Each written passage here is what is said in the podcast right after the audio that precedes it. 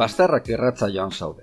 Irola erratia, bilbo ireko eundazazpi puntu bostean, eta irolerratia.org.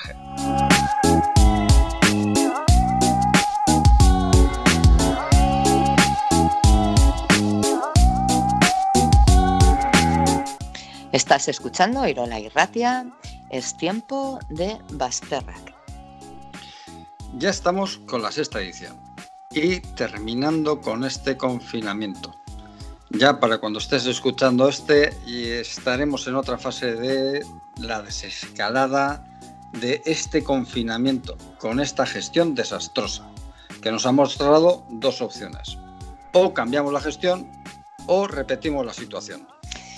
Eh, bueno, eh, hemos tenido opción de salir a, dar una vueltita sin esa sensación de que el vecino del balcón del segundo te odia y está llamando a la policía para que te dé una paliza. Pues yo todavía lo he tenido un poquito. ¿Qué tal, Libe? Bien, Miquel, ¿tú qué tal?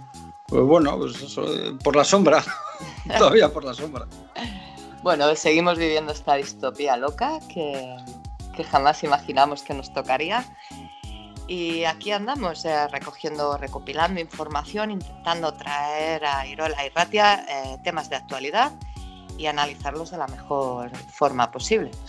La verdad es que esta semana el contenido nos ha tocado un poquito, nos ha dejado un poco sensibles, vamos a decirlo, porque, eh, no sé, poco mechero tenemos. Poco mechero y poca katana. sí, sí, siguen agotadas en Amazon. Vamos a ir empezando. Vamos allá.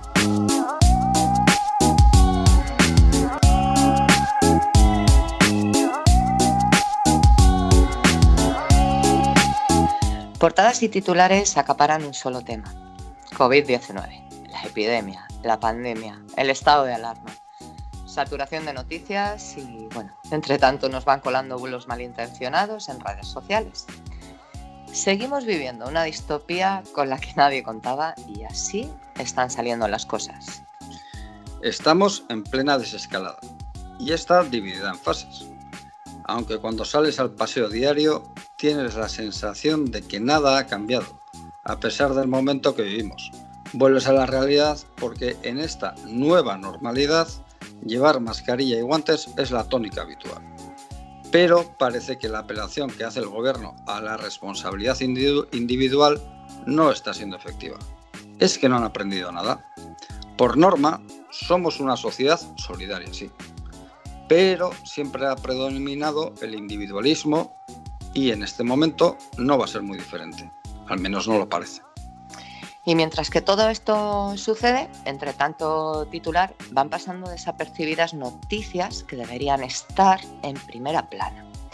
Joaquín y Alberto siguen sepultados por toneladas de vertidos y sepultados por la poca vergüenza de los responsables de este suceso.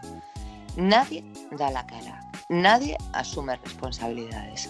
Joaquín de Saldívar Arguitu nos hace un pequeño balance de la situación en las últimas semanas. Escuchemos.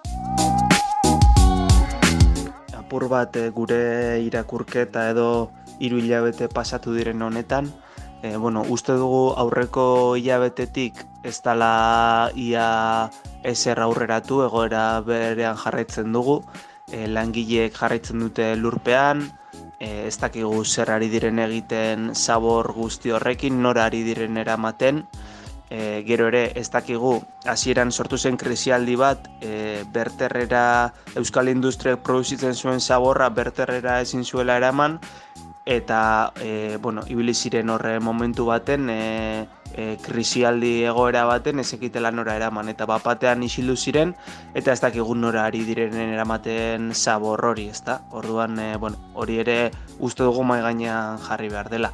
Eta gero, e, bueno, iraingarri eta lotxagarri irutzea zaigu gaurre Arriola jaunak e, Radio Euskadin egin ditu adierazpen batzuk eta esan du e, ba hori, e, beraien e, jarduna e, impekablea izan dela eta bueno, ba, irutze zaigu e, mundu guztiak e, ikusi gauza bat eta berak ez, e, ez dakit, errespetu falta bat biktimekiko, biktimen familiarekiko, bere herritarrekiko eta inguruko herri guztiekiko errespetu falta bat. Eta mm, hori oraindik erantzunkizun politikoak ez daudela argituta eta ba, ikusten dugu nola ari diren saiatzen atzeratzen denboran kontua guztia. Eta, bueno, ba, gure aldetik e, ba, gaur prestatu dugu lore eskaintza bat, e, orain laga dutela deskonfinamenduan apur bat ateratzen, e, herri e, inguruko herrietan zailan eta markina semeinen, ba, apur bat gogoratzeko Alberto eta Joakinen omenez egiteko lore eskaintza eta eta gero gauean e, kaserola da bat egingo dugu lapurrundara bat ba, pizkatu zen entzuteko hau oraindik oso oso berde dagoela eta eta mugitu behar direla baten batzuk. Seguimos atentas a los casos de violencia machista. Otra de las noticias relegadas al anonimato. Arguetan, Centro Asesor de la Mujer de Baracaldo, nos hace un balance. La violencia machista se ha adaptado al tiempo de COVID, pero siguen asesinando. Dentro audio. Desde Centro Asesor para Mujeres Arguitan de Baracaldo eh, comunicamos que eh, durante estos primeros 50 días de confinamiento han sido 30 los casos de violencia machista que se han denunciado en el, en el centro. Un dato muy preocupante si tenemos en cuenta que esta misma cifra fueron los casos atendidos durante el primer semestre del año 2019. Esto nos da una idea de algo que ya veníamos eh, un poco anunciando, y es que las situaciones de violencia machista que enfrentamos las mujeres se iban a ver agravadas por esta situación de confinamiento con los agresores.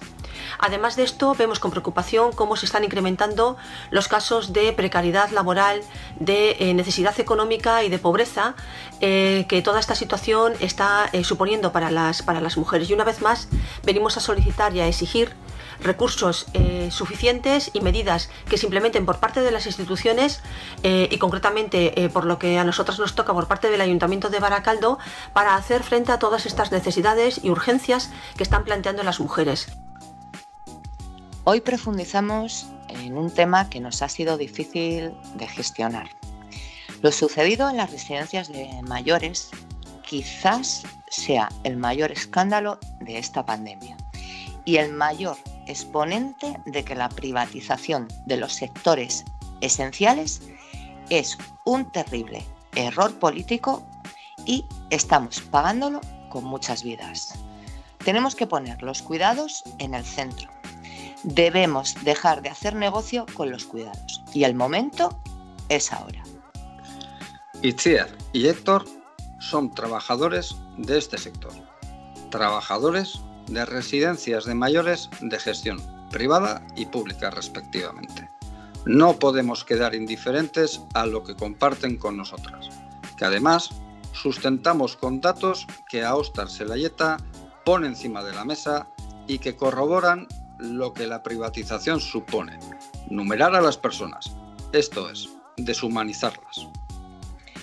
Y cambiando completamente de tercio, damos un salto al margen más vulnerable, Repasando los reales decretos no encontramos ni una sola medida que ampare a las personas migradas, aquellas que siguen fuera del sistema, abocadas al margen de la indiferencia. Los nadie, que decía Galeano.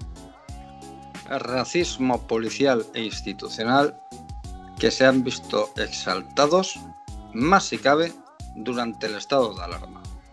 Pero este no es el mayor de sus problemas. A veces comer una vez al día puede ser la única preocupación de estas personas, porque de poder pagar recibos de servicios básicos ya ni podemos hablar.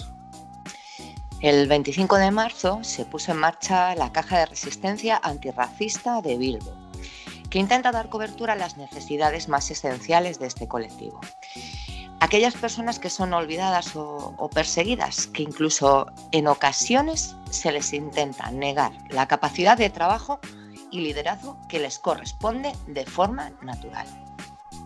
Para entender qué supone la supervivencia de estas personas, recorremos en este margen antirracista los lugares que les estigmatizan de por vida.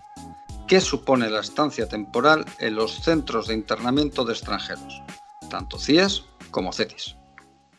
Ni la lluvia, ni el frío, ni los océanos pueden acabar con las ansias de libertad. Cuando eres capaz de sobrevivir a esto, nada podrá contigo.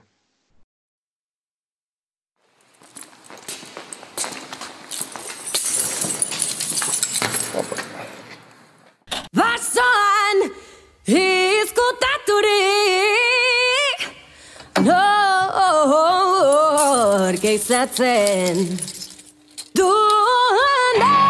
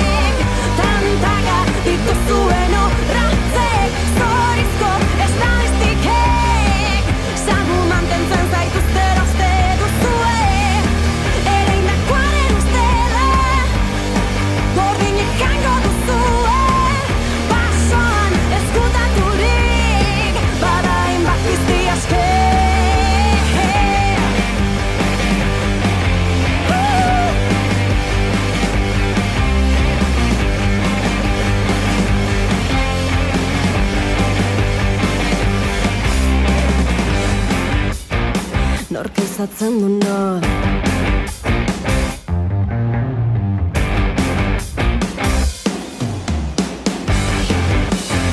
Hetz go da guri kara heimat bis see as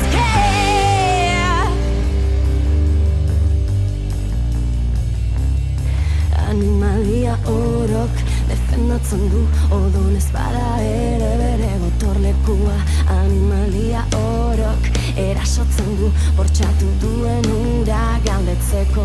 Nor da piztia? Nor da piztia? Nor da piztia?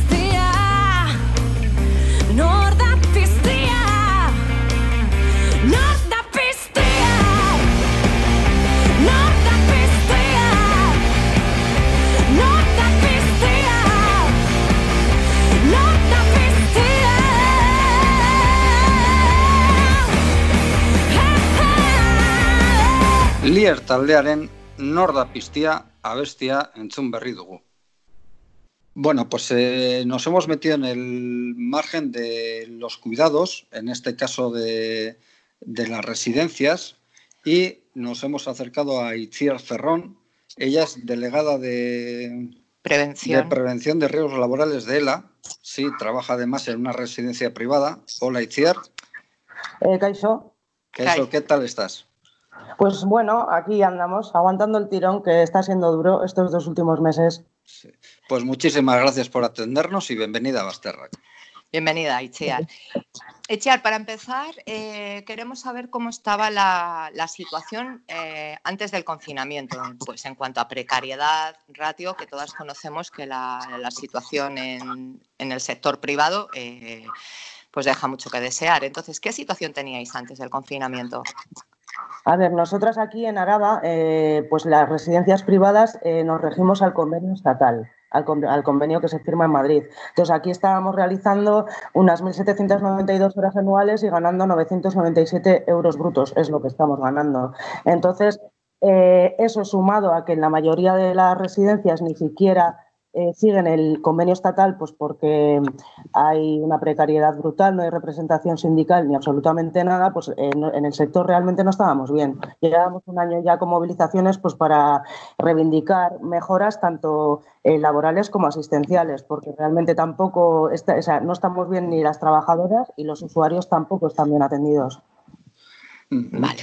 Nos dices que no estáis bien y además eh, el confinamiento ha supuesto un empeoramiento general. ¿En qué consiste concretamente el empeoramiento en una residencia?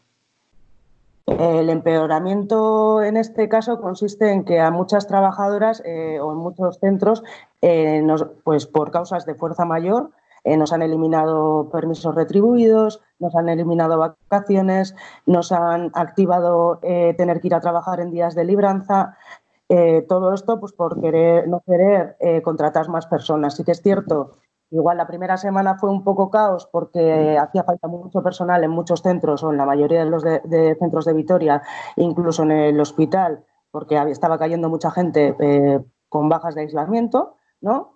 Y con casos pues, de contacto estrecho. Y, y bueno, la primera semana pues dices, vale, pero la segunda, la tercera, la cuarta no han querido contratar más, personal, ha repercutido en la carga de trabajo de, todas las que conformamos los equipos de trabajo de residencias privadas.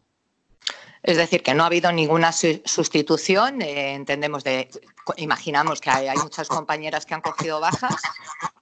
No ha habido sustituciones. Eh, tenéis más carga de trabajo si cabe, ¿no? Es lo que sí, eso es. No ha habido, no ha habido sustituciones a determinadas eh, personas que se dedican a otras cosas eh, dentro del equipo de trabajo las han hecho hacer trabajos de gerocultora, como por ejemplo a la peluquera, a la fisio, a la psicóloga, han estado haciendo de cuidadoras durante las dos, tres primeras semanas de, la pandemia y del estado de alarma.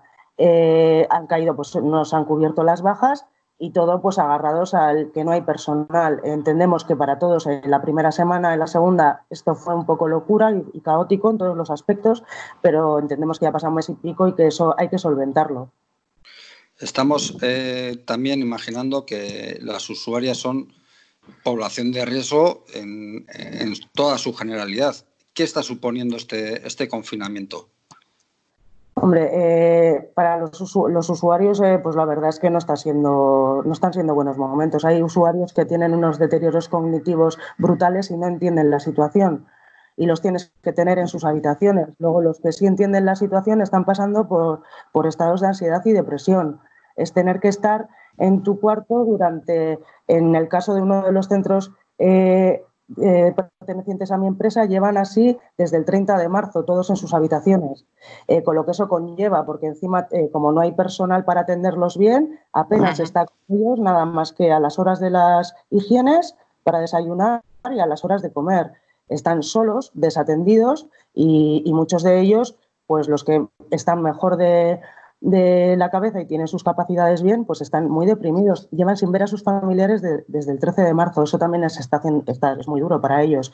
Aparte que en toda la historia, eh, yo sí que he hecho en falta, por ejemplo, eh, que se haya regulado algo para poder tener a esas personas aunque fuera entretenida, no sé, un paquete de medidas eh, que cada residencia adaptara Em, conforme a las necesidades del usuario, pues para que tuvieran también su propio entretenimiento dentro de esas habitaciones. Eso yo lo he echado en falta porque la verdad es que los pobres son los que peor lo están pasando en todo esto. Una cosa, Itziar, em, los edificios, eh, los centros, ¿están adaptados para esta situación? Es decir, eh, ¿las instalaciones eh, son adecuadas para mantener el, confinamiento? Porque no pueden salir de sus habitaciones, entendemos que las áreas son acotadas, ¿no? no tienen que estar ahí en las habitaciones y ya está. ¿Eso es porque los edificios no están bien preparados? Eh, en el caso de uno de los centros de la empresa en la que yo trabajo es porque sí que ahí ha habido una situación de un COVID positivo que tuvo contacto estrecho con, prácticamente toda la residencia por no haber aplicado las medidas de prevención universal. Y entonces eh, pues han tenido, o sea, tienen que estar todos eh, confinados hasta que tengamos seguridad de que el centro está limpio y puedan empezar a utilizar las estancias comunes, pero nunca las van a poder utilizar como antes. Quiero decir, si se usan esas estancias comunes, tienen que estar muy higienizadas. ¿Qué pasa? que en la mayoría de residencias en Álava tenemos desde residencias grandes con 200 usuarios hasta residencias de 14 usuarios, que esas son viviendas comunitarias, pero realmente se, eh, las tienen eh, como residencias. Pues depende de cómo sea el edificio en el que eh, te muevas, es imposible eh, hacer el protocolo como Dios manda, eso es así. Y en este caso, eh, la mayoría de los centros que hay en Álava son residencias medianas o pequeñas. Entonces, eh, hacer un confinamiento adecuado al protocolo es muy difícil porque no hay sitio para hacerlo. Mm, vale. Entonces, ¿qué medidas se han tomado o, o, qué medidas no se han tomado en cuanto a material, protocolos, formación? Pues, a ver, toda ha ido funcionando a golpe de decreto. Quiero decir, eh, las medidas que se han ido tomando eh, han sido las que Osakidecha en su día daba hasta para las propias personas, o sea, eh, personas en sus propias casas, ¿no? Y luego sí que es cierto que a partir del 19 de marzo, que ya se regula, pues la ley 265-2020, ¿no? que es para centros residenciales eh, en estado de, alarma con el COVID, pues ahí sí que es cierto que ya da unas pautas ¿no? de cómo hay que adecuar los centros para, llevar bien el protocolo en estas pautas efectivamente te dice que tienes que hacer eh, cuatro agrupaciones de los usuarios y procurar que, que, las trabajadoras que atiendan a esas cuatro agrupaciones, cada cual esté con su grupo y no roten entre ellas. Para eso hay que reforzar plantillas, porque los ratios eh, que tenemos hoy en día y las plantillas que tenemos no dan para poder hacer ese control de esos cuatro grupos. Me pasa lo mismo con la limpieza. La limpieza establece que tiene que ser mínimo tres veces al día de todas las estancias del centro y no hay personas para hacer esa limpieza, con lo que hay que reforzar eh, la limpieza, cosa que tampoco se ha hecho y por eso también pues hay eh, por eso en otras residencias ha habido tantos contagios. Si tú no refuerzas la limpieza y dejas que la carga vírica se acumule, entonces es que cuanto más tiempo estés expuesto al riesgo, más probabilidad de que te contagies y es lo que ha sucedido en la mayoría de residencias privadas, que por no contratar personal, pues al final eh, están las cosas como están. en tema de material, pues eh, volvemos a, lo mismo de antes. aquello fue un boom, nos quedamos sin material o no había material accesible para nadie las dos primeras semanas improvisamos eh, cosas que llevamos trabajadoras de nuestras propias casas para utilizarlas como EPIs, como pueden ser gafas de piscina, de snorkel, de nieve. Eh, llevamos gorros de ducha para poder ponernos. Eh, la madre de una compañera estuvo haciendo batas de tela para poder ponerle a esas batas luego las bolsas de basura por encima. Vale, pues bueno, las dos primeras semanas las cosas estaban como estaban. Desde que se sale esta, esta orden en el BOE, Luego se hace otra orden en la que se autoriza a, las autoridades competentes de cada provincia o comunidad a, intervenir los centros en los que no se cumpla eh, el protocolo o la orden 265 y a dar y a dotar de material. En este caso, el material que se nos dota por parte de estas instituciones es todo material eh, donado. Ellos se han preocupado de ponerse en contacto con las iniciativas sociales eh, que se han estado presentando eh, de manera, o sea, para prestar auxilio a las trabajadoras del sector, que así lo hemos requerido por las redes sociales. Y entonces Osakidecha se ha puesto en contacto con estas personas y ha empezado a gestionar ese material para dárselo a las residencias que así lo necesiten. Pero no, no, ellos no han puesto ni un duro para darnos a nosotras nada y lo que han puesto encima nos han dado mascarillas caducadas de 2009, FFP2, o sea que eso es vergonzoso también y eso nos ha llegado de manos de Osakidecha, mascarillas eh, caducadas. Eh, ellos lo único que han hecho ha sido gestionar, gestionar EPIs encima no homologados, porque todo lo que se nos ha donado no son EPIs homologados como tal. Y la empresa se ha valido de eso para no comprar material. La empresa no quiere comprar material. En mi empresa nos quieren obligar a, o nos han estado obligando a, a las mascarillas quirúrgicas a reutilizarlas de un día a otro, con lo que eso supone. O sea, si yo no me cubro bien, desde luego que voy a contagiar a los usuarios. O sea, estamos entendiendo que la propia empresa privada que gestiona una residencia lo que está haciendo es eh, recibir desde Osakidecha eh, mascarillas, algunas caducadas, otras de iniciativas populares, que no está comprando ni Osakidecha ni la propia eh, responsable de estas eh, de, adquirir estas eh, mascarillas, que es la empresa privada, y, ni siquiera o están caducadas o las de iniciativas populares igual ni siquiera están homologadas. O sea, básicamente, si tenéis EPIs, eh, son un desastre. Efectivamente, los EPIs que tenemos son un desastre. Tuvimos una, eh, dos encuentros, en, eh, uno en cada centro de, de, la empresa, en el que vinieron pues una persona de salud pública, otra de inspectora de Diputación Foral de Álava, de Bienestar Social, y luego un médico de Médicos Sin Fronteras, que lo que hicieron, o sea, lo que venían a hacer era asesorar en ambos centros cómo llevar a cabo el protocolo y dar unas cuantas ideas. Y claro, ellos sí que es cierto que nos, nos han facilitado eh, pues unas medidas de prevención eh, para EPIs adaptados, quiero decir, para en el momento que hay desabastecimiento, pues qué es lo más adecuado que podemos usar ante esos casos. Pero sí que es cierto que siempre en las dos, eh, los dos encuentros han hecho hincapié en que eso es para cuando hay desabastecimiento, que lo ideal es utilizar los homologados. En mi trabajo no ha entrado aún ningún homologado como tal. Yo sé que otros centros de trabajo eh, para, de otros sectores están consiguiendo a, día de hoy, están consiguiendo EPIs, sí, más caros, pero están consiguiéndolos. En el mercado ya hay accesibles. ¿Qué pasa? Que no interesa gastarse ese dinero en el personal. No interesa, porque ahí lo que interesa son eh, los beneficios, no son ONGs. Yo solo he oído en muchas reuniones eh, en, mi centro de trabajo que ellos no son una ONG y desde luego que no lo son. Desde luego que no lo son porque lo que no quieren es dejarte ni un duro en esto. El, mínimo gasto posible para que todo salga para adelante intentando eh, maquillar la situación. Porque realmente el protocolo como tal en mi centro de trabajo no se está llevando como hay que llevarlo. Yo llevo semanas colaborando con el equipo directivo porque así me presté en la segunda reunión que se mantuvo con, con estas entidades y con Médicos Sin Fronteras, porque mi intención siempre es colaborar con el, con el, equipo directivo. De hecho, así he de hacerlo por ley, por la Ley de Prevención de Riesgos Laborales. Así lo dicta en uno de sus apartados, ¿no? que para determinadas cosas de prevención tiene que ser, eh, una, eh, tiene que ser algo comunitario ¿no? entre el equipo directivo y la delegada de prevención. Y, yo me he mostrado a ello porque mi interés es que las cosas se hagan bien. Desde luego que en las semanas que llevo intentando trabajar con ellos no veo que haya ningún tipo de mejora, sino que sigue pasando el tiempo. Y por desgracia el tiempo apremia en contra de nosotros. Y, yo desde luego que, si esto no se termina solucionando, pues eh, tomaremos medidas como ya se han hecho en otros centros. ¿Y Chia, os han realizado los test para comprobar si estabais eh, contagiadas?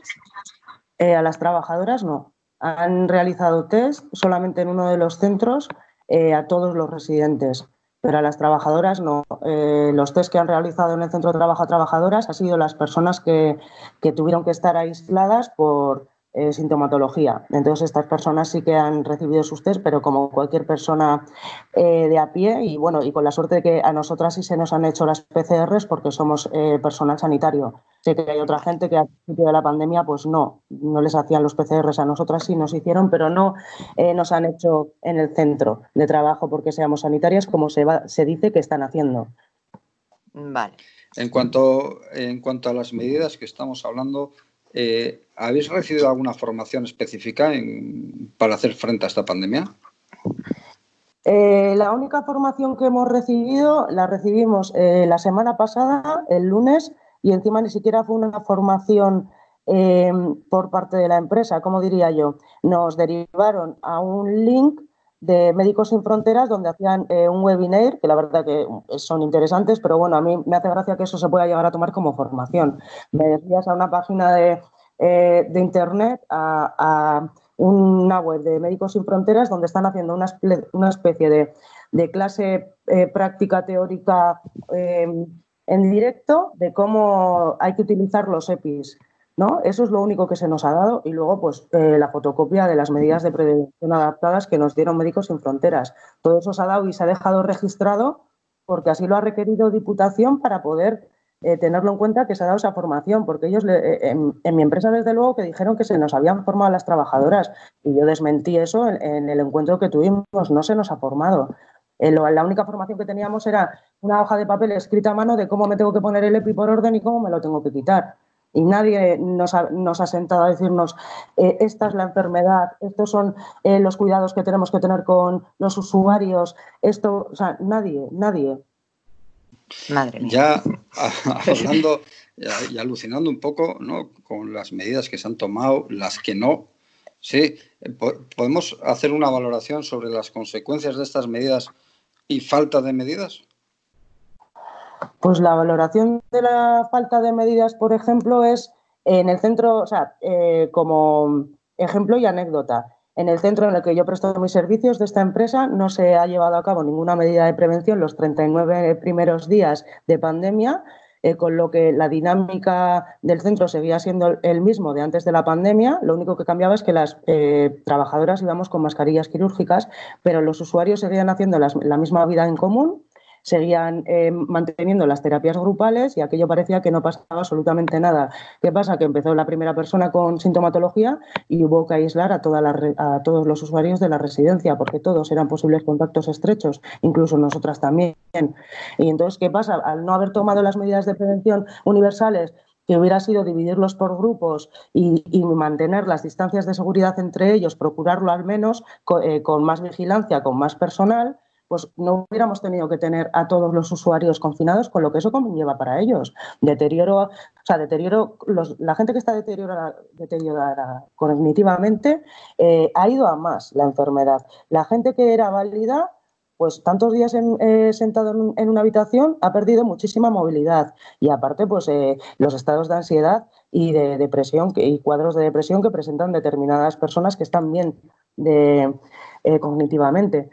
Eh, eso es algo que se hubiera evitado si se hubiera tomado las medidas de prevención universales desde el minuto cero. También se hubieran evitado seguramente pues, eh, los casos de COVID positivos que ha habido en el otro centro de trabajo si, si realmente también se hubieran tomado esas distancias de seguridad. Como no se hizo, pues al final hubo también que confinar a todo el mundo y volvemos con la misma. Pues eh, ha habido gente, claro, nunca sabes, ¿no? Puedes decir, es que igual no se ha contagiado allí por la otra usuaria, igual se contagió un poco antes por las visitas, igual se pues, o sea, hemos tenido más casos de positivos en el otro centro que nunca podremos saber si es porque se han contagiado en el propio centro o, venían a raíz también de las visitas, pues porque coincide en el tiempo que podían haber presentado sintomatología y aún había habido visitas durante ese tramo de, esos 14 días anteriores. Pero el caso es que sí que ha habido pues más personas con, con positivos y que las medidas no se han tomado bien, porque las trabajadoras no se han puesto calzas eh, cuando, entraban a esas habitaciones y luego han salido y han estado rulando con esos zapatos por todo el centro de trabajo. No se, había, no se había puesto una zona expresamente para los aislados. Eso se hizo a posteriori, se tuvo en un pasillo aislada a una, en otro pasillo a otra y en, otros, en otras habitaciones mantenían a dos personas eh, aisladas por posible contacto estrecho, que dices, joder, si es por posible contacto estrecho, tú no puedes aislarlas juntas, porque si una lo tiene y otra no, ya acabas de condenar a la que no. O sea, quiero decir, las cosas no se han hecho bien. Eh, no se han hecho bien, en mi trabajo no hemos salido tan mal parados porque en mi trabajo no ha pasado lo que está pasando en otros centros que tienen igual el 40 al 50% de sus usuarios con COVID, pero podía haber sido peor y desde luego que las cosas bien no se han hecho ni se están haciendo. Vale, ¿quieres transmitir algo? ¿Quieres eh, lanzar algún mensaje de reivindicación o así? Pues sí, me gustaría, eh, mensaje de reivindicación, me gustaría pegar un gran tirón de orejas a las instituciones públicas que desde luego saben lo que están pasando y el, control que están ejerciendo saben que no está siendo el suficiente. Saben que estamos en eh, muchos centros, las trabajadoras, sobrecargadísimas, que no se están llevando los, los protocolos como tienen que llevarse y que yo creo que si no se está interviniendo es porque no quieren eh, que, denote que el sistema privado no es capaz de, responder a un estado de alarma como este. En el momento que igual hay una intervención de la institución pública, luego ya se tienen que hacer cargo de esa residencia, por ejemplo, para siempre, ¿no? Y yo creo que eso es una cosa que, no están utilizando, no han utilizado esa ley a esos aspectos porque se quieren limpiar las manos. Se las han querido limpiar siempre, por lo menos en Álava, Diputación no quiere, lo único que quiere es poner en contacto a las partes, por ejemplo, para el convenio provincial, pero nunca quiere el formar parte de esas negociaciones cuando tiene mucho que decir sobre esto, porque parte del dinero público que, se les da a las personas usuarias va al sector privado, porque ellos no tienen plazas suficientes públicas. O quiero decir, un tirón de orejas muy gordo para, para las instituciones públicas, que se pongan las pilas y que, y que hay que legislar mucho, que hay que cambiar la realidad de los cuidados. Ya lo veníamos diciendo en el sector, que es hora de poner los cuidados en el centro, ¿no? Nos hicimos eco también de esa publicación, igual que el movimiento feminista, igual que lo hizo la Carta Social. Nosotras nos aunamos a ellos, ¿sabes? Y por supuesto que hay que poner los cuidados en el centro y hay que hacerlo ya, ya, para que esto no vuelva a ocurrir. Pues nos vamos a quedar con este mensaje Sí, te, damos las gracias por, esta entrevista y un saludo y un abrazo muy fuerte. Nada, que yo a vosotros os doy las gracias por dejarme este hueco para poder eh, contar lo que realmente se está viviendo y que, que muchísimas gracias de verdad y que nos vemos y ya os contaré cómo va esto en un futuro. Sí, nos volveremos a escuchar, Ichea. Muchísimas gracias por, estar con nosotras y, aclararnos todas estas dudas que teníamos. Es que recasco, Ichea. La población de mayor riesgo ante este virus son nuestros mayores. Se cuentan por miles los fallecidos en residencias. En Madrid ha sido un desastre, como todo durante esta pandemia. Hoy analizamos qué ha sucedido en la comunidad autónoma vasca tenemos que tener claro que este sector de cuidados, en su mayor parte, es gestionado por empresas privadas. Aostar Selayeta nos ha facilitado datos de la investigación que está llevando a cabo y de la que extraemos lo siguiente. Desde el año 1991, la privatización o concesiones de gestión a empresas ha sido escandalosa.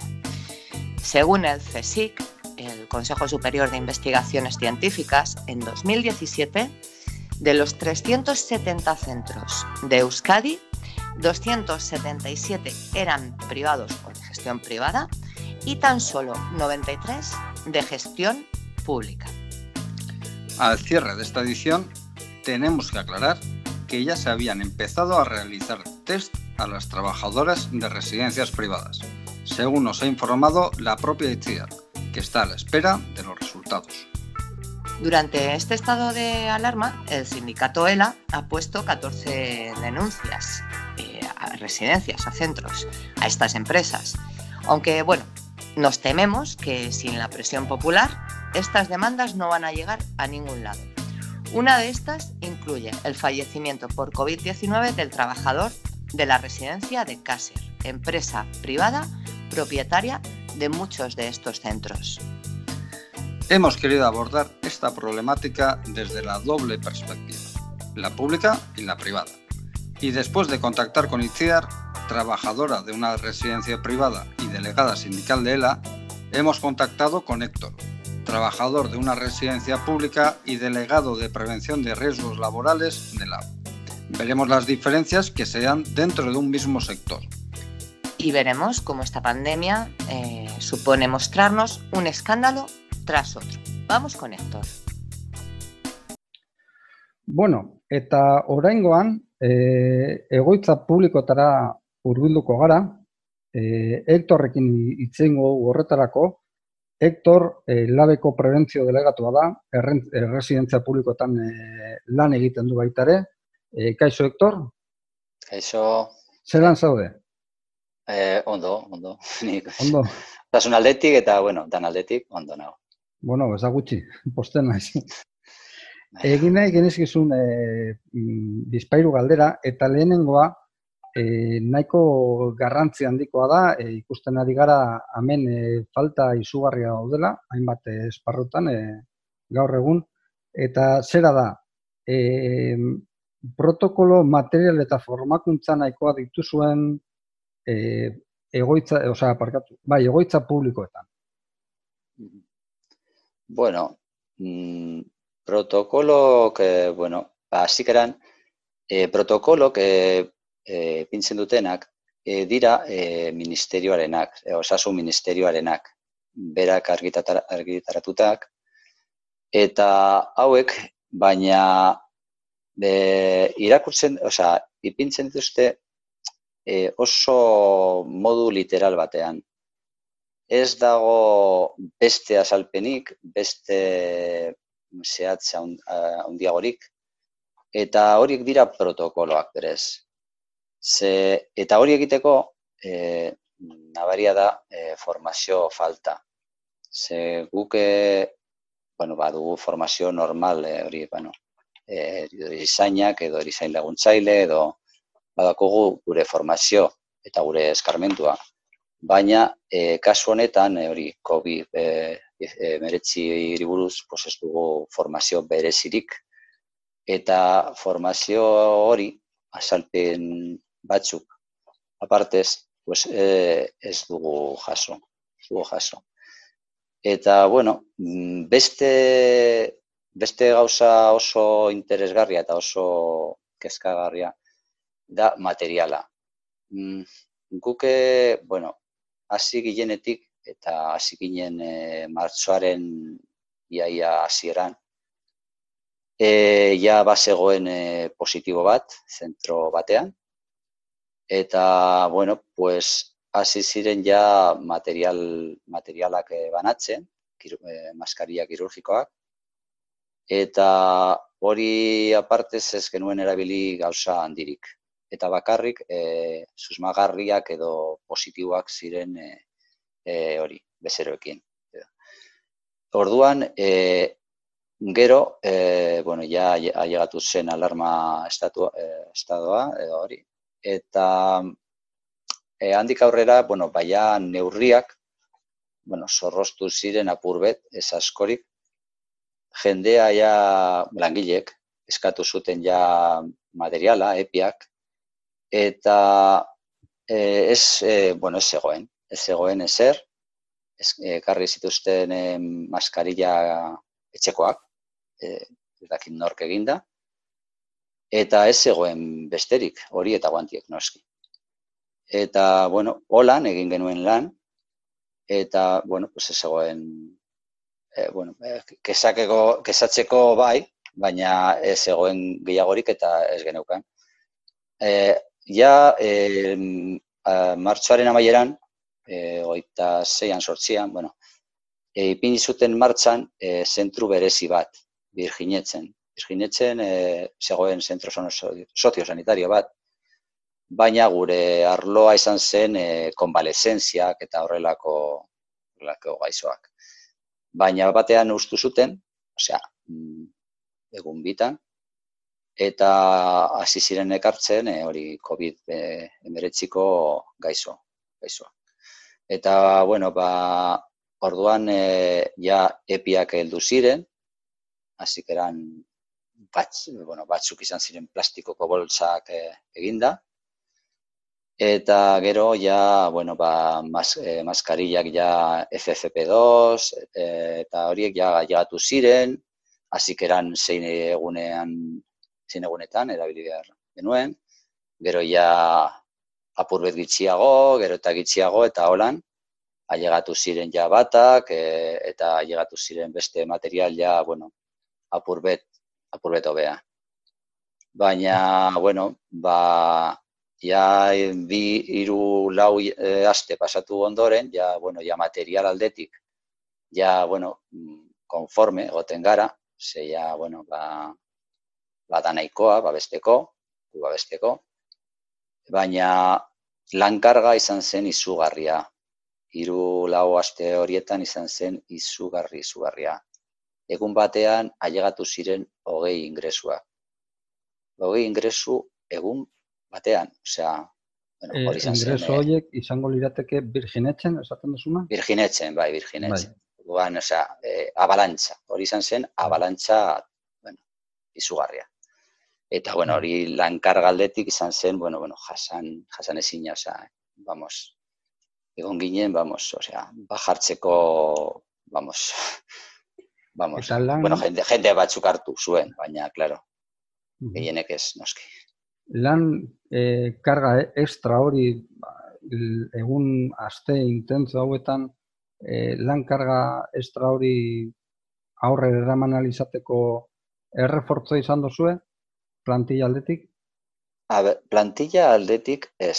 E, basegoen plantilla bat e, e, Virginetzen, berrogeita mar pertsonako bueno, bertagoa damar pertsona, eta baina e, hogei, hauetako hogei joan ziren beste leku batera, hori udaz unitate bat eraman zuten e, mundakara. Eta bezeroekin batera joan ziren langile. Baina, eta garatu ginen hogei tamar. E, baina, e, baina horiekin hasi ziren e, zabaltzen virginetxe hori COVID, eta hori. Eta, klaro, azkeran jende gitzi, baina aste batean ja zegoen pilo bat. Eta bigarren astean ja izan zen, ja jasan ezina, osea, mm, ailegatu ginen, e, hogei, irurogeira, edo ez batera, eta jarraitzen hor ze geudenak, pues, hori hogeita mar pertsona ezin genuen. Eta ja sartu zituzten beste hogei pertsona.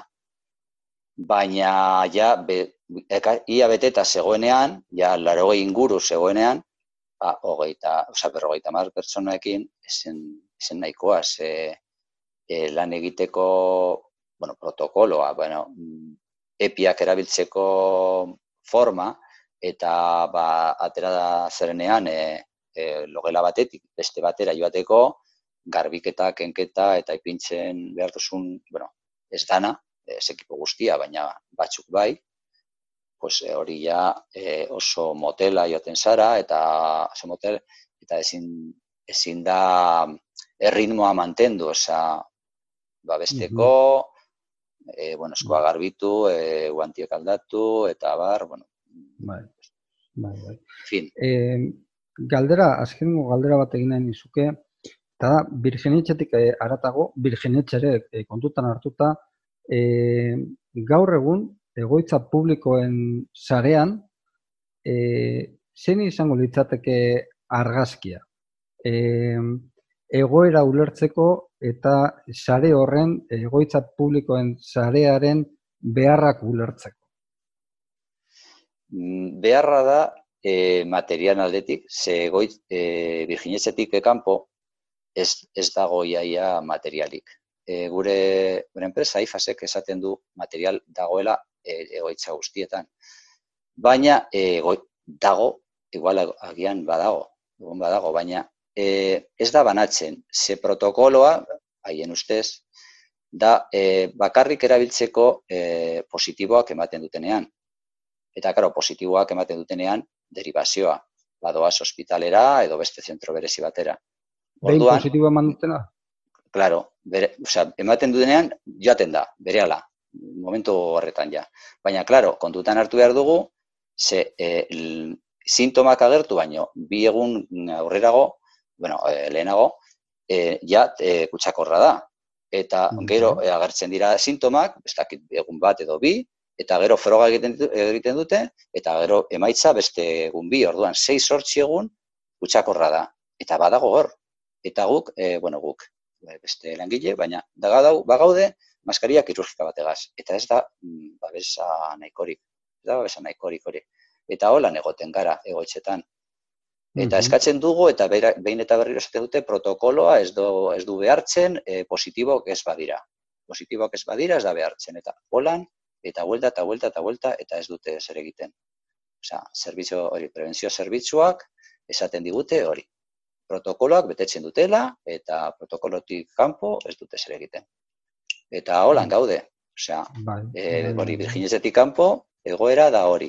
Eta, bueno, lankargaldetik, pues, bueno, depende, zorain e, sarrerak uste dut ez dagoela. Uste, e, bueno, nago ziur ziur, baina zin normalean ez dago sarrerik e, hori egoitzetan balditza berezi honetan, vamos. Orduan, mm. bueno, lankar igual ez da inbesterako, baina, claro, osea, baina beldurra eta ez dakit jendea gero bere txiendako, bueno, bere senalabak edo bere gurasoak edo, eta, claro, pues hori, beldurra bueno, kutsa, kutsatzeko beldurra badago. Bai, e, horrekin e, gogo eta horrekin bukatu nahi genuen, ze e, gogoratu nahiko genuke, e, zegoen e, erabiltzaileak e, nagusiak direla eta orokorrean e, arrisku taldekoa direla. Eta, bueno, ba, e, eskerrak eman edizkizugu, e, zuri eta zuri lankidei emagiten duzuen lanagatik, e, are gehiago kontutan zenolako e, baldintzatan egiten duzuen. Hector, e, mila esker e, la, egiten duzuen lanagatik eta mila esker e, aten eta gurekin itzaigate batik. Ba, esterrak irratzaiotik, besarka handi handi bat. Ba, mila esker zuri, gara bat eta bueno, ba, bueno, ba, kontatzeko nolako da, da negoera, eta bueno, eskerrik asko guzti bai. Como no puede ser de otra manera en este país, detrás de esta privatización hay redes clientelares. Otra vez unidas al PNV. Es otra forma de puertas giratorias de excargos públicos ligados al partido.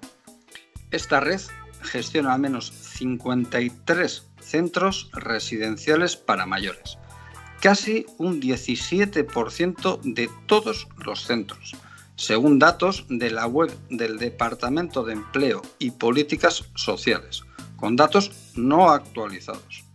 Han venido gestionando 122 centros y servicios en Vizcaya, Áraba y Guipúzcoa. 90 de ellos son de titularidad pública. Aquí tenemos a empresarios, exalcaldes, exparlamentarios, exconsejeros, exsenadores, haciendo cartera con la vida de nuestros mayores, dejados a merced de la suerte durante esta pandemia. Dos meses después queda reflejada la nefasta gestión que realizan estos energúmenos. No los podemos llamar de otra manera. Sentimos rabia estas puertas giratorias deben de mover mucho dinero para que las ratas se hayan instalado en este sector. Con perdón de las ratas. Y hablando de ratas, eh, salen nombres como BlackRock, que es el fondo buitre de viviendas por excelencia, y Domus B, donde se ha dado el mayor número de fallecidos. Leímos en Infolibre aquel aterrador titular, el mapa de la muerte de las residencias. Mercantilizar los cuidados como se ha hecho en las últimas décadas nos deja claro aún más que debemos poner los cuidados en el centro y publificar estos sectores. Esta decisión política no puede esperar. Exigimos responsabilidades ya. Bueno, y queremos cerrar este bloque con una canción de Pablo Milanés que se llama Yo pisaré las calles nuevamente y que Silvio se anima a cantar con él en este directo que os traemos.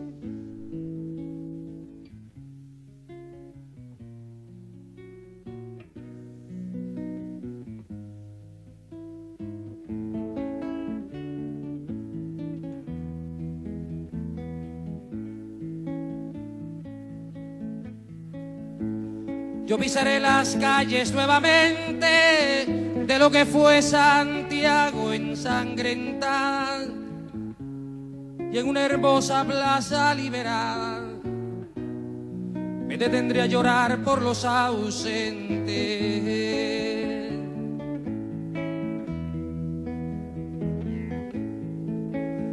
Yo vendré del desierto calcinante y saldré de los bosques y los lagos en Cerro de Santiago a mis hermanos que murieron antes.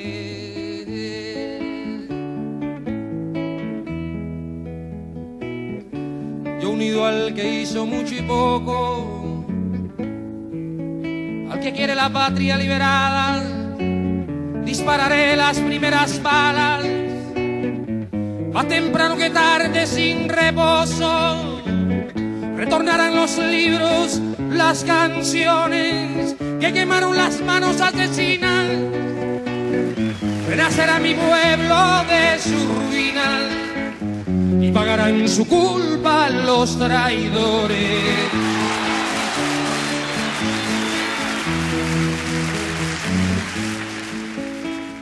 Un niño jugará en una alameda y cantará con sus amigos nuevos y ese canto será el canto del suelo a una vida cegada en la moneda. Yo pisaré las calles nuevamente de lo que fue Santiago ensangrentada y en una hermosa plaza liberada me detendría a llorar por los ausentes.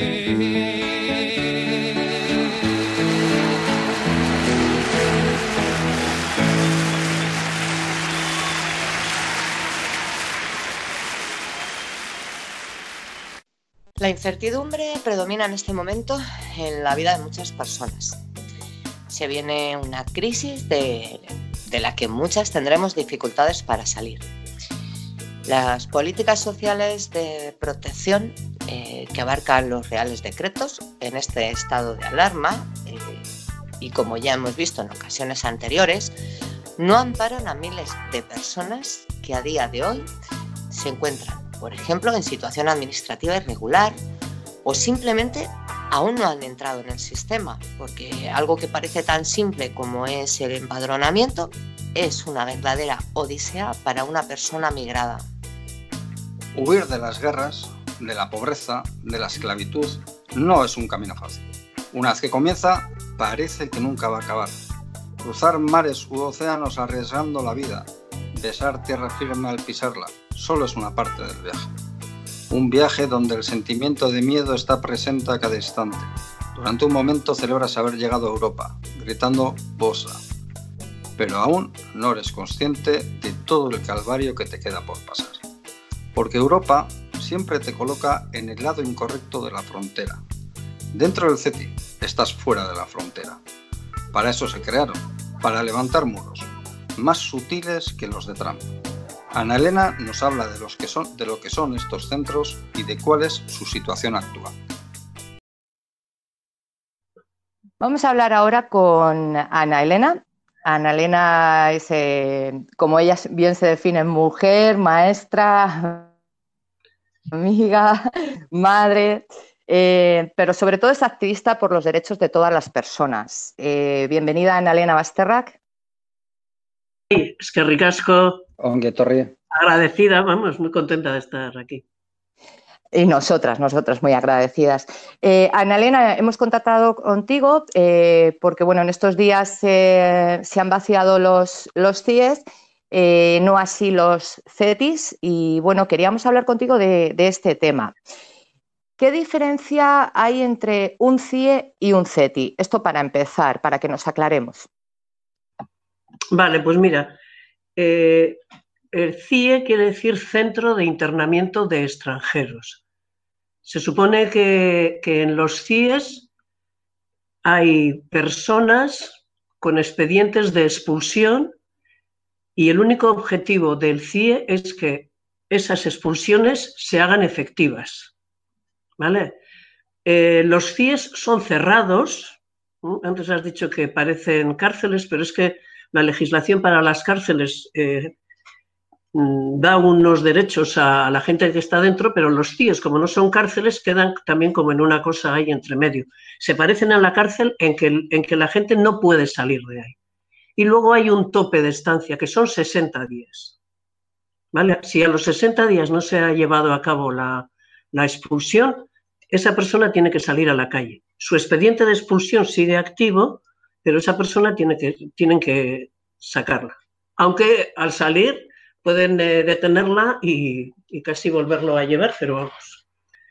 Los CETIS son Centro de Estancia Temporal de Inmigrantes, de estancia eh, temporal, que dices, bueno, eh, qué bien, pero bueno, ese temporal puede ser desde 15 días hasta años. Hay dos CETIS, uno en Ceuta y otro en Melilla.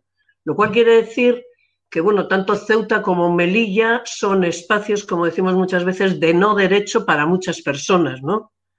No solo las que están en los CETIS, sino otros muchos eh, colectivos que en esas plazas africanas eh, ven vulnerados sus derechos, vamos, olímpicamente. Eh, entonces, hay dos CETIS, uno en cada, en cada una de las ciudades y, son abiertos, o sea, del CETIS se puede salir.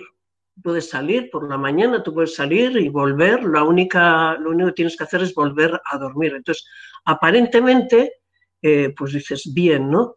¿Qué ocurre con los CETIS? La gente cuando llega a los CETIS, eh, pues se supone que en principio ha llegado a Europa, ¿no? O sea, llegan eh, en Melilla o en Ceuta, llegan o por tierra o por mar, bueno, cada cual con su itinerario eh, migratorio forzado la mayoría de las veces desde su país, Siria, Túnez, Camerún, eh, Senegal, Marruecos mismo, que ahora hay muchísima gente de Marruecos. Eh, y, al llegar a, tanto a Ceuta como a Melilla y al llegar a Ceti parece que respiran, ¿no? Es como, bueno, por fin hemos llegado a Europa, por fin un espacio protegido pero, luego resulta que los CETIS se convierten en una, en una cárcel de otra manera, porque eh, la gente está todo el tiempo a expensas, sin saber con qué criterio van a ser eh, pasados a la península. Entonces se vive en los CET, se pasa de esa sensación de tranquilidad del principio a una incertidumbre permanente, permanente. ¿De qué depende el paso de la gente a la península? Bueno, pues como están sobresaturados, siempre están, ahora en el confinamiento se, se, habla también de los números, pero siempre están al doble de su capacidad o al doble por lo menos de lo que fueron previstos.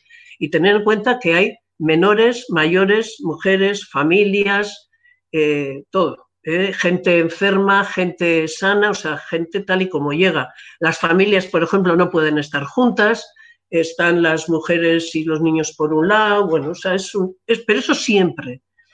Pero eh, eso, más o menos una vez a la semana, por ejemplo, en Melilla los miércoles se hacía el pase a la península, pero de un grupo como de 30 o 50 personas. Imaginaros si hay en el de Melilla, igual en este momento, 1.700 personas aproximadamente. Eh, bueno, pues, ¿en función de qué criterios? Pues de las relaciones políticas, de, de los criterios políticos, de las relaciones del Estado. La situación actual ahora en los TETIS nos has descrito un poquito, pero se ve agravada, ¿no? Con el claro. tema del COVID. Claro, porque esto que ha supuesto que además se cierren los CETIS. O sea, la gente que está en los CETIS ahora no puede salir ni siquiera del mismo CETI. ¿Entiendes? O sea, si Melilla y Ceuta ya son un poco, las ciudades un poco pequeñas, pero es que ahora no, eh, no, no pueden salir ni por la ciudad. Y las condiciones para estar dentro no requieren para nada eh, cotas de seguridad, nada de distancias eh, para no contagiarse, ni, ni, mascarillas, ni medidas de aislamiento. No es posible. Entonces están, eso es como una cárcel dentro de otra cárcel. Eso por un lado. Y por otro lado, se han interrumpido los pases a la península. ¿No? Desde que empezó el confinamiento, estos pases que ya te digo, en Ceuta no sé qué día a la semana salen, pero en Melilla creo que esta semana han vuelto a... Ha sido la primera vez en todo el tiempo del confinamiento que ha habido un viaje a, hasta a la península. Un viaje, ya te digo, de un grupo como entre 30 o 50 personas. ¿Vale? Con lo cual la situación pues está terrible, si ya hay crispación, eh, hay muchísimo más, no se ha pasado ningún tipo de test, eh, pues la gente está mal y re mal. Luego hay colectivos, hay un colectivo que en este momento, bueno, tanto en Ceuta como en Melilla ha habido huelgas de hambre eh, por parte de, de, internos, de gente interna, y en este momento hay un colectivo muy grande en Melilla, alrededor de 700 personas de origen tunecino, gente que lleva hasta más de un año, que no se, no, han, no se les ha dado el pase a la península. Gente de Túnez, desde hace más de un año, no se les ha dado el paso a la península. Y en, esta, en este confinamiento, además, Marlaska ha vuelto a insistir en que va a, va a intentar devolverles a su país, o sea, del que salieron forzosamente. Entonces, en este momento hay gente tunecina en huelga de hambre, se han cosido los labios y, y está mal, mal, mal. Además de, de, los propios internos de los CETIS, ¿se han contemplado más acciones reivindicativas teniendo en cuenta esta situación tan complicada que estamos viviendo, tanto legales como humanitarias? Pues mira, yo te voy a decir una cosa, o sea, Ceuta como Melilla yo creo que son las grandes olvidadas. Siempre, o sea, eh, menos mal que tanto en Ceuta como en Melilla, o sea, hay un, eh, son ciudades en las que es muy difícil vivir como activista defensor de los derechos humanos, vivir cotidianamente ¿eh? y, y son, son nuestras grandes olvidadas. O sea, de vez en cuando sale alguien, pero bueno, pues en Melilla tenemos el referente público de Prodein, de José Palazón, pero que ya es como que casi le oyes y dices, es que parece que siempre se está quejando, ¿no? Pero es que no hay gente que, que ponga voz a toda esta injusticia.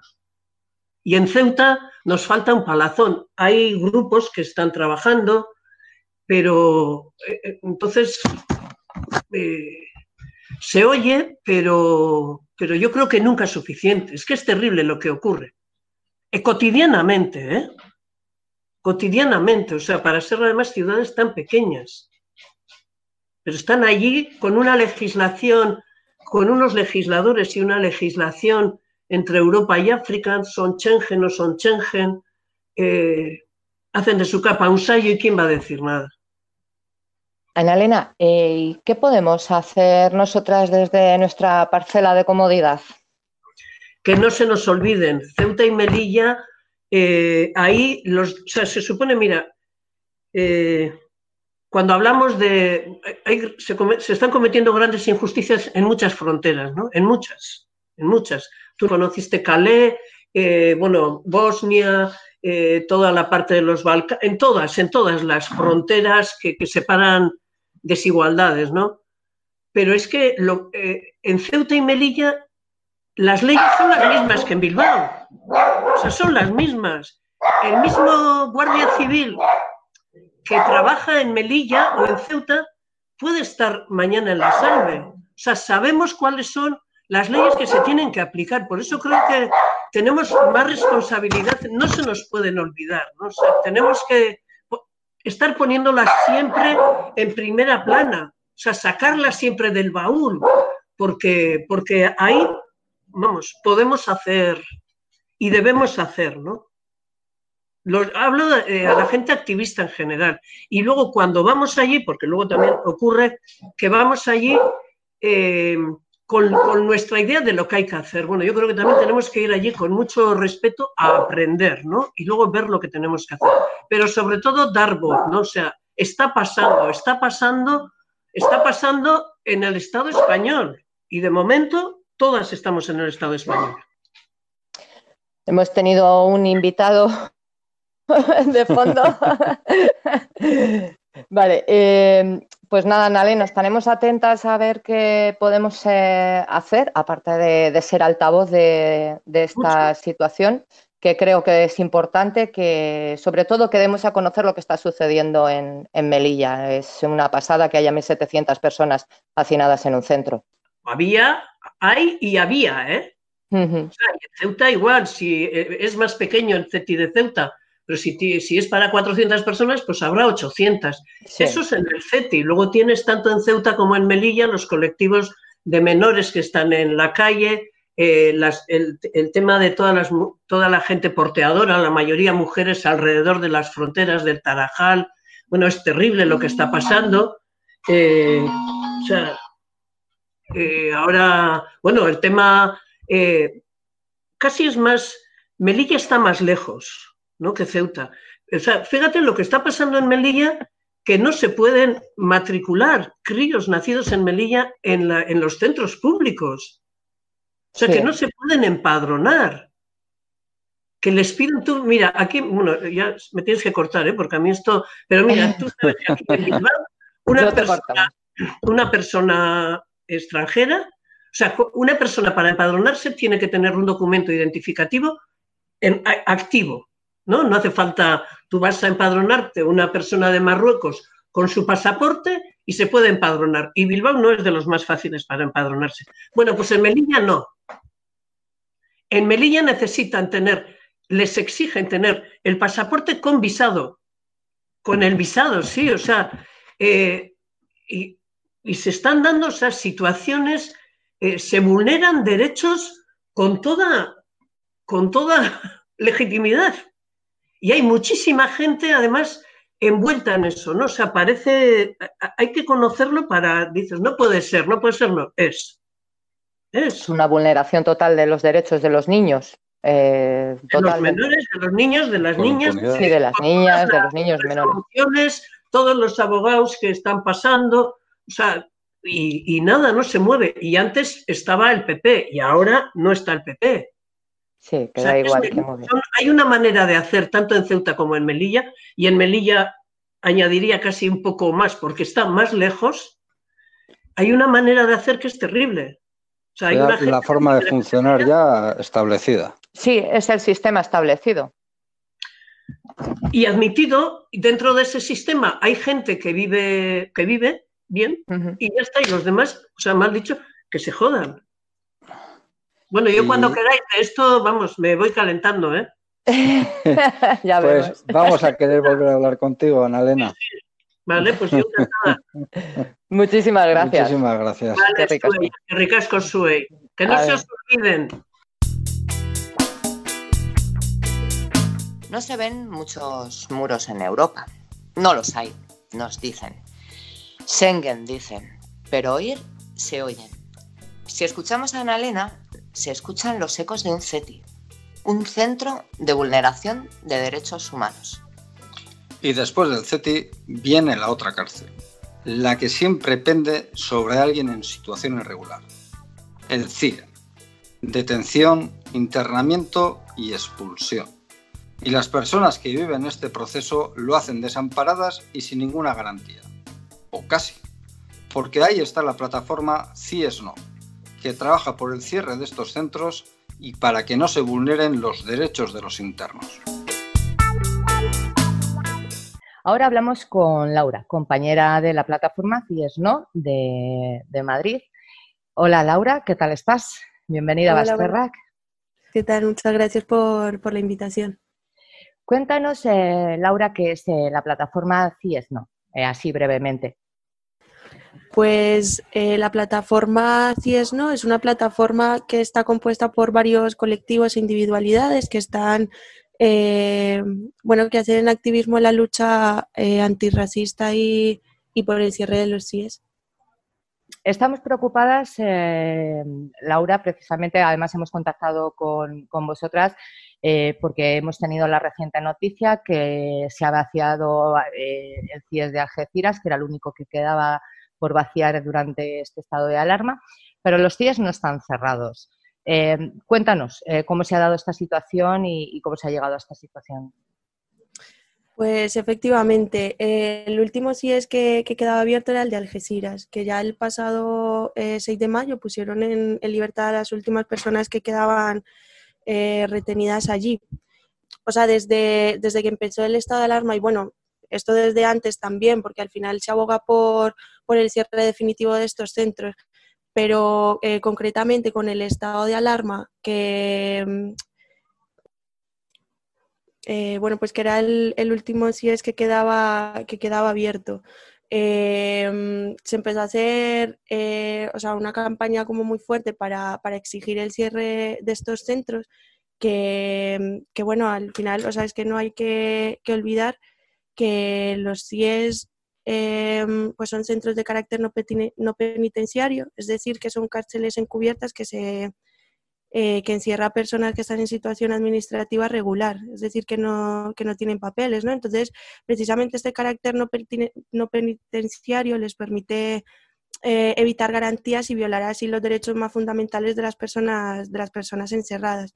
El Ministerio de Interior, pues durante mucho tiempo se estuvo, estuvo haciendo un poco oídos, oídos sordos a las peticiones populares, pues eso, que exigían el, cierre de, estos lugares. Comentar también la, resistencia que ha habido por parte de las personas que estaban presas, que al final es como la, eh, acción más, más directa, ¿no? Con las protestas pacíficas que había dentro del, eh, de los CIES y, desde fuera pues también mm, se estuvo como metiendo mucha caña eh, con el tema. Al final, pues eso, se consiguió que se cerrara el último, que era el de Algeciras, y, y la verdad que aunque sea una buena noticia, porque es un hecho histórico que desde hace tres décadas es la primera vez que todo el Estado español tiene todos los CIES cerrados sin ninguna persona dentro, pues es una muy buena noticia, pero que no debe bajarnos la guardia con, la situación que se viene ahora, porque estas personas, aunque hayan sido liberadas, eh, siguen estando en situación administrativa regular, con lo cual son, son vulnerables a que, a, que se les vuelva, a, que se les vuelva a encerrar una vez haya pasado eh, todo este estado de alarma. Estamos preocupadas, eh, bueno, sabemos, conocemos qué tipo de personas están en los CIES. muchos sí que tienen familias, tienen donde acudir cuando son liberados, porque están ahí, pues por lo que comentas, ¿no? por una situación administrativa regular. Y, y sabemos que muchos tienen vivienda, pero Otra gran parte no, son personas muy, vulnerables y se supone que está habiendo una, cobertura social por, parte de las instituciones. Eh, ¿Tenéis información? ¿Sabéis cómo, cómo están estas personas en este momento, las que están más desamparadas? Eh, bueno, pues sí, como dices, eh, la mayoría de las personas tenían eh, arraigo en el territorio en el que se encontraban o en otro diferente donde habían sido encerradas. La mayoría tenían domicilio de residencia, con lo cual un lugar donde, pues, donde estar. Las, las personas que no lo tenían, que no tenían es un domicilio, una red familiar o de apoyo, pues de ellas se encargaban diferentes organizaciones de acogida humanitaria. Laura, ¿volveremos a la misma situación que teníamos antes, con los pies eh, llenos? Bueno, pues eh, esto es un tema importante porque eh, un poco sobre la línea de la importancia de, la lucha por el cierre de los CIES es precisamente esto, que el problema no se reduce a las personas que están allí encarceladas, sino además a la población migrante que se encuentra en situación administrativa irregular a, expensas de, un, proceso de, deportación, ¿no? Eh, o vulnerables a que las encierren allí. Entonces, eh, ahora mismo los días están cerrados, pero, ya van buscando estrategias eh, adaptadas a las circunstancias en las que nos encontramos para, volver a abrir, ¿no? Pensando en la posibilidad de hacer una reapertura, pues con, con un número más bajo de, de personas, eh, no sé exactamente cuál es la proporción de, mm, que podrían cubrir, pero de querer abrirlos, los quieren volver a abrir, por supuesto. Al final las consecuencias del encierro son, son devastadoras para las personas, ¿no? tanto en el plano familiar eh, como en el físico, porque se pierden trabajos, los alojamientos, citas médicas, eh, etcétera. Entonces, eh, bueno, pues él lanzó una, campaña estatal y se, sigue haciendo eh, presión sobre este tema para pedir la regularización de, todas las personas migrantes, para que, eh, por un lado, quienes hayan salido, o sea, no las puedan volver a encerrar y, por otro lado, para que las personas que aún no han estado detenidas allí y no tengan, no tengan la situación administrativa regular, tampoco puedan, puedan entrar. Hay que cerrar definitivamente estos centros. ¿Son cuánto tiempo lleváis? Eh, son muchos años ya, ¿no? Eh, con la plataforma de CIES, ¿no? Que, se lleva reivindicando. Igual puede ser un, momento, ¿no? De, cambio de situación, incluso eh, no sé si la regularización, pero sí una modificación igual de la ley de extranjería que también creo que se estaba reclamando y, todo esto debería de, vamos, de darse por hecho eh, que estas personas eh, que tienen ese mínimo arraigo no deberían de estar en estos centros. Eso yo creo que eh, deberían de tenerlo en cuenta los que nos gobiernan, quienes están ahí y vamos, me parece indignante que, ya estén planteando cómo volver a ocupar los, los CIES, ¿no? Como comentas, que mm. entiendo que lo que querrán hacer es, si hay personas en situación administrativa irregular, pues internarlas con una capacidad de un 30% en la desescalada es eh, un poco no lo que, lo que, lo que nos transmites y, creo que es aberrante que por primera vez estemos en esta situación, como has comentado, ¿no? 30 eh, años,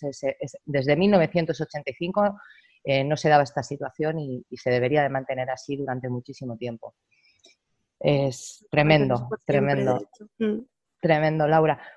Pues eh, te voy a agradecer muchísimo que hayas compartido esta información con nosotras. Eh, volveremos a contactar más adelante para, hacer para que nos vayáis contando ¿no? cómo van las situaciones, que, cómo ha evolucionado y si se vuelven a, empezar a llenar los días tendremos que seguir luchando juntas, ¿verdad, Laura? Por supuesto, sí, la lucha sigue y no, no hay que bajar la guardia, aunque ahora mismo estén cerrados, porque la intención es volver a abrirlos, entonces tenemos que seguir ahí eh, pendientes y, alertas también.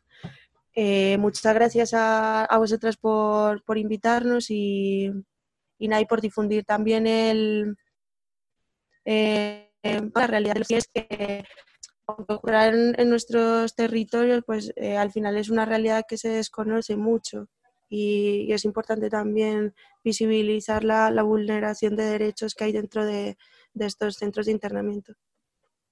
Pues aquí en Basterrac tenéis vuestro altavoz Cuando queráis, aquí tenéis vuestros micrófonos. Muchísimas gracias, eh, por, estar con nosotras, Laura.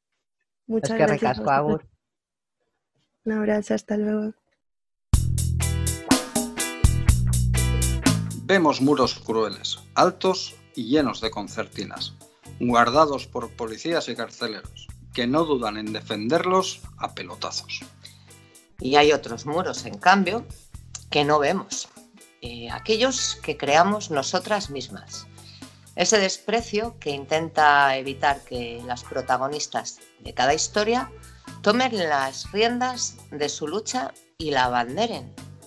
Esta vez ocho personas migradas de Bilbao han creado una caja de resistencia antirracista para conseguir que ninguna persona racializada se quede sin soporte en esta crisis en la que el capital pretende dejar tirada a tanta gente.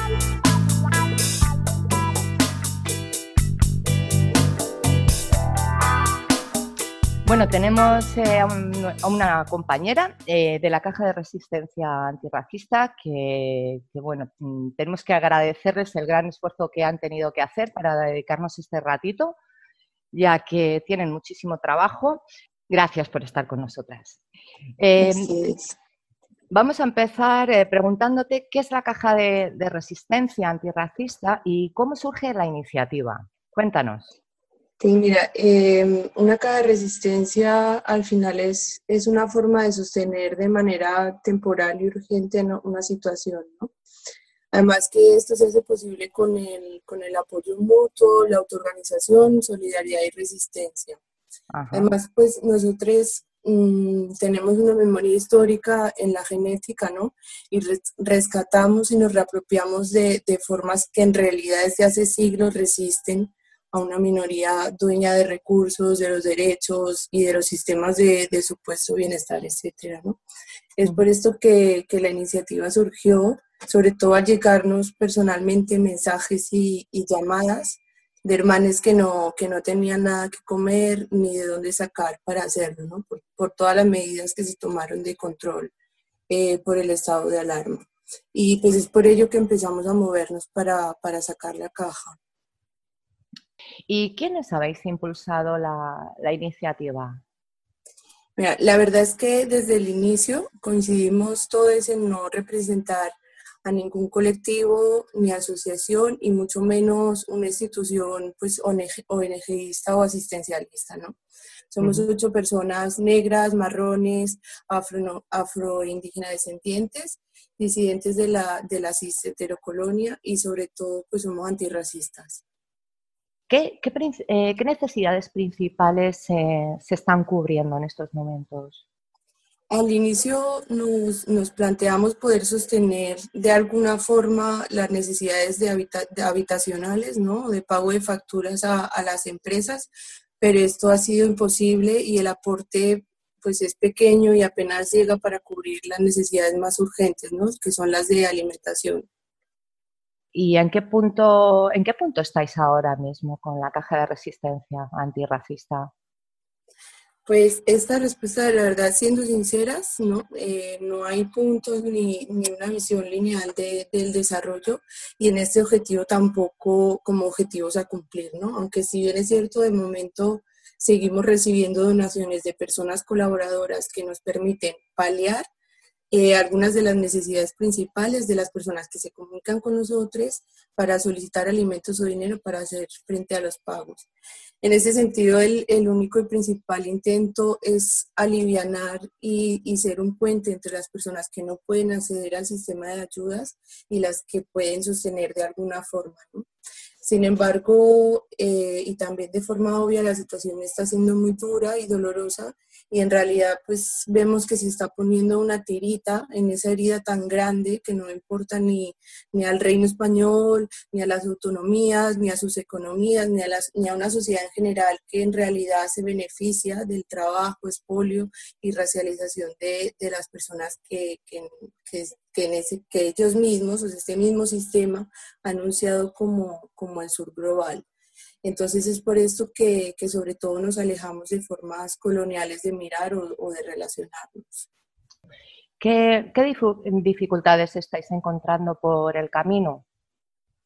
Mm, una, y como siempre dolorosa, ha sido sortear las estrategias civilizadoras coloniales y la invisibilización, ¿no?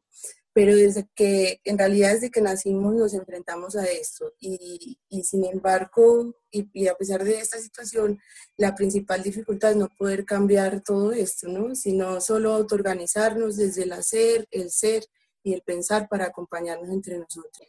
Genial. Em, coméntanos eh, cómo podemos participar, cómo podemos aportar, no solo eh, a nivel económico, sino colaborando. Cuéntanos de qué manera podemos participar en la caja de resistencia pues, antirracista.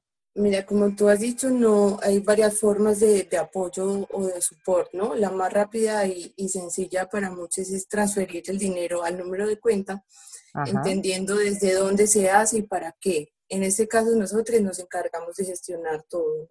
Hay otra forma que es colaborando en hacer una compra para alguien que esté en el mismo barrio o alrededores o entregando el dinero en caso de que la persona por el sistema del que hablamos, el sistema racista, no pueda tener ni siquiera un número de cuenta. Eh, otra forma es donando alimentos que estamos recogiendo en nuestras, en nuestras casas y otra también, y muy importante, es compartiéndonos en redes, ¿no? Estamos en, en Instagram, Facebook y Twitter como caja antirracista.bilbo y en caso de cualquier colaboración, pues nos pueden escribir a, a colaboroantirracista.gmail.com. Eh, también estamos organizando, intentando organizar una subasta y por eso, pues si nos escucha alguna persona que esté interesada en compartir alguna obra, eh, un libro, eh, pues cualquier material físico para la subasta sería como interesante. Sobre todo si es de personas también racializadas. Y, y pues apoyándonos en todo esto es súper importante, claro. Sí, entendemos que estáis haciendo una, una, labor tremenda porque la situación no es fácil y, y, entiendo que estaréis atendiendo muchísimos casos, ¿cierto? Sí, sí, de momento eh, pues se han atendido ya más de 100, 100 pues a veces son unidades familiares, a veces son gente con, con personas, con otras personas a cargo, ¿no? En, los países de, en, del sur global o, aquí mismo, ¿no? A veces hay muchas madres que están, pues ellas mismas intentando sustentar todo y, y pues, no sé, eh, han sido muchas personas. Y luego, por otro lado, hay muchas también en lista de espera porque el dinero no alcanza, obviamente. Entonces, por eso intentamos hacer eh, las subastas, hay iniciativas eh, de artistas también que están vendiendo ropa, cuadros, o sea, todo ello eh, para, para, la caja antirracista. Entonces entendemos que como siguiente punto para poder ayudaros, o bien podemos participar de esa subasta adquiriendo los objetos que, que pongáis eh, a, la, a, la, venta, entre comillas, ¿no? a subasta, y, y luego haciendo aportaciones económicas. Eh, recordaremos en, en, nuestras redes sociales también, pondremos, dejaremos vuestra forma de contacto y bueno, creo que ya solo me queda agradeceros esta enorme labor porque son más de 100 casos, eh, es todo un mérito eh, que tengáis esta iniciativa mm. y bueno, desde eh, desde Basterra que agradeceros vuestra, vuestra postura y vuestra labor. Muchísimas gracias. Qué ricasco. Que levante la mano el hermano que en el ser humano ha perdido la fe. Que quien tuvo victoria no tiene memoria y escribe la historia solo para él. Que bajen la cabeza ministros y altezas porque su grandeza pronto va a caer. Que levante la mano el hermano que en el ser humano ha perdido la fe. Tengo una madre que friega escaleras y un padre que curra en la obra. Una hermana mayor que estudió y emigró y parece que no importa a nadie. Soy de la clase de gente que se alimenta de restos y sobras, que pide pan al presente y vive del aire. Aire, aire, aire, aire. Que levante la mano ser humano ha perdido la fe. Me tocan los ovarios tantos empresarios que con mi salario se hacen un chale. Que bajen la cabeza ministros y altezas porque su grandeza pronto va a caer. Que levante la mano el hermano que en el ser humano ha perdido la fe. Lomos de una patera vamos surcando los mares del miedo sabiendo que nos espera en la frontera el odio y la sangre. Tanta ceniza en los ojos como arrugados tenemos los dedos y una barriga que solo nos grita que hambre, hambre, hambre, hambre, hambre. Que levante la mano el hermano que en el ser humano ha perdido la fe. Al que huyó de sus tierras por culpa de guerras recibe las piedras del amanecer. Que bajen la cabeza ministros y altezas porque su grandeza pronto va a caer. Que levante la mano el hermano que en el ser humano ha perdido la fe. Tengo dos hijos, un gato y un ex marido que cree que soy suya. Una orden de alejamiento y cerraduras en todas las puertas. Recuerdo que aquella noche llegó muy tarde el coche patrulla y ahora sorprende mi cuerpo cuando estoy muerta, muerta, muerta, muerta. muerta. Que levante la mano el hermano que en el ser humano ha perdido la fe. Cortaré las pelotas de aquellos idiotas que creen que nosotras vamos a ceder. Que bajen la cabeza ministros y altezas porque su grandeza pronto va a caer. Que levante la mano el hermano que en el ser humano ha perdido la fe. No somos nada. Un amasijo de cristales rotos. No somos nada. Pero alguien me dijo que ustedes tampoco. No somos nada. Los que brindan el 14 de abril. No somos nada. Somos los nietos de los que perdieron la guerra civil. Que levante la mano el hermano que en el ser humano. Hemos disfrutado de esta maravilla, Cristales Rotos de Sons of Aguirre. Continuamos. Pues bueno, eh, tenemos una vez más eh, con nosotros al Sindicato de Inquilinas de Gran Canaria. Tenemos eh, otras con nosotras a Sandra. Hola Sandra, ¿qué tal? Hola, buenas, ¿cómo estáis? Pues bien. Bien, nosotras bien. Encerradas, pero bueno, es que ricasco por estar otra semana más con nosotras. llevamos ya unas cuantas semanas haciendo un seguimiento de una de las herramientas más potentes que existen, que es una huelga, una huelga en este caso de, alquileres. Sí, y estamos viendo eh, que habéis hecho en esta última semana un balance de lo que son los primeros 30 días de huelga de alquileres, aunque ya llevamos dos meses. ¿Cuál es este balance? Pues como hemos dicho en estos programas anteriores, nos hemos encontrado pues con bastantes dificultades, ¿no? Empezando por las medidas que se establecieron con el Real Decreto, que fomentaban el sobreendeudamiento de los pobres. Entonces, el Comité del Sindicato de Inquilinas de Gran Canaria de Huelga, junto con la Federación, hemos visto que hemos atendido en un solo día más de 60 consultas. Y hasta el día 23 de abril, el sindicato y la federación habían atendido 932 casos, pero no únicamente en las islas, sino en todo el Estado. Y hemos impulsado también a nivel estatal 12 comités y hemos garantizado la suspensión de 178 alquileres. El seguimiento ha sido mayoritariamente de inquilinas solventes. Este perfil lo conformaban el 90% mujeres, que como también hemos dicho en nuestros programas, muchas de ellas eran de familias monoparentales y con un trabajo muy precario, es decir, nóminas muy bajas, desempleadas o incluso directamente dependientes de la economía sumergida pero este perfil era más proclive a secundar la huelga de alquileres, porque son personas que económicamente ya tenían problemas antes del confinamiento y que con nuestra ayuda o sin ella iban a, iban a hacer un impago de sus rentas. Otro perfil que se ha puesto mayoritariamente también en contacto con el sindicato en estas semanas, pero principalmente hace dos, eran personas que se querían acoger únicamente al Real Decreto, no tenían pensado ir más allá fuera de las medidas institucionales. Es decir, son personas cuyo poder adquisitivo había disminuido con el confinamiento, personas afectadas por ERTES, autónomos, son personas que se han empobrecido, pero que no tienen conciencia de ser pobres, ¿no? Su pensamiento también se encontraba colonizado por la mentalidad o del empresario o del rentista. Entonces se niegan a reconocer que hayan dejado de ser clase media se asocian mucho al estatus del arrendador y no asumen como salida de este proceso no pagar, ¿no?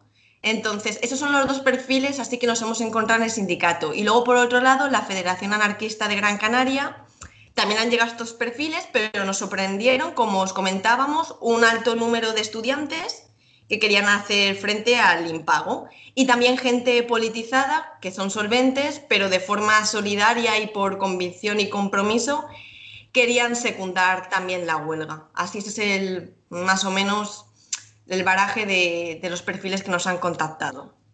Vale, haznos una valoración del sentido ideológico de, de esta huelga, lo que está suponiendo. Pues hemos tenido a nivel de movimientos sociales, ¿vale? De colectivos, colectivos que nos han apoyado, pero con los que hemos colaborado a nivel de apoyo, de compartir experiencias, pero que hemos gestionado de manera independiente por el tema regional y local la lucha. Y luego ha habido otros movimientos sociales, ¿no? Que ha sido un poco más de confrontación porque nos criticaban que no era el momento histórico para hacer una huelga y que no hemos creado el sujeto revolucionario necesario, ¿no? Pero estamos en una situación con miles de personas con problemas de pago, eh, juzgados paralizados, que no tienen una alternativa ocupacional y que claramente veíamos que era desde la militancia que esta huelga está cambiando la vida y la perspectiva de las que estamos participando en ella. O sea, aquí y ahora, ¿no? Porque un grupo numeroso de personas está cuestionando simultáneamente un tabú, que es la institución capitalista de la renta. Entonces, ¿qué mejor momento para que las arrendatarias se cuestionen y empiecen a pensar que un bien de primera necesidad que ellas habilitan, mantienen y cuyo precio ha sido amortizado desde hace años por las entidades bancarias y por las instituciones, como es el capitalismo, pues es el primer paso para cuestionar el modelo y para empezar a hacer frente a contradicciones como la propiedad privada. Por lo tanto, para nosotras era el momento idóneo y hemos contemplado actos de solidaridad, relaciones de apoyo mutuo, que están creando un tejido social en un momento de desmoramiento tanto económico como social y los bloques enteros de inquilinas que se han puesto en huelga, han secundado la convocatoria, han tenido pocas viviendas eh, para que ellas mismas empiecen a dejar de pagar al unísono y ha dejado de ser un problema de las inquilinas para ser un problema del arrendador. Entonces, la realidad de la huelga es que miles de personas han organizado por su necesidad con un carácter reivindicativo como el impago y han levantado los primeros comités de huelga por ellas mismas sin necesidades de sindicatos, de partidos y han plantado cara demostrándonos también a nosotras cómo al final el apoyo y el tejido social valen más que, que mucha teoría, ¿no? Hemos conseguido, pues, desde el sindicato, ¿no? La suspensión de 178 alquileres.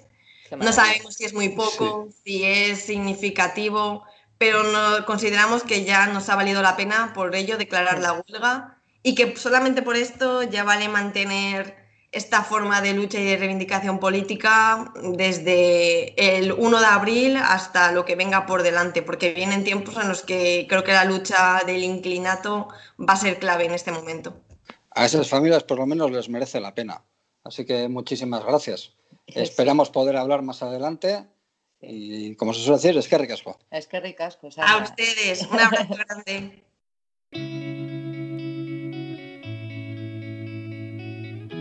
Hablando con el Sindicato de Inquilinas de Gran Canaria, siempre se aprende. Tendréis un hueco aquí cuando queráis. Y vamos terminando.